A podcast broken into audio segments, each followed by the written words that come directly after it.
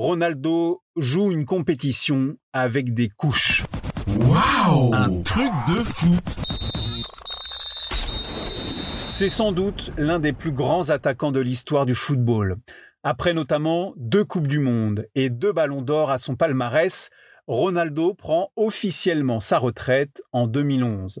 À cette époque, le Brésilien reçoit un concert de louanges plus que mérité et parmi les traditionnels hommages, une anecdote plutôt gênante est dévoilée. Alors que R9 dispute la Copa América en 1999 et qu'il commence à connaître des problèmes d'embonpoint, Ronaldo est contraint de jouer les matchs en portant des couches.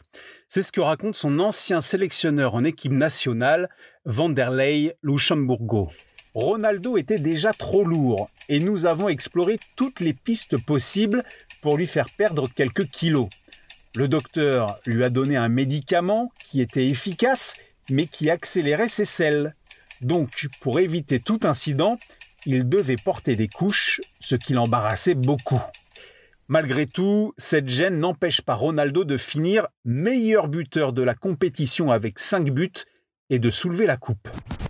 Waouh Un truc de fou ta dose d'anecdotes sur l'histoire du football à retrouver en podcast sur Facebook, Twitter, Instagram et sur untrucdefoot.fr.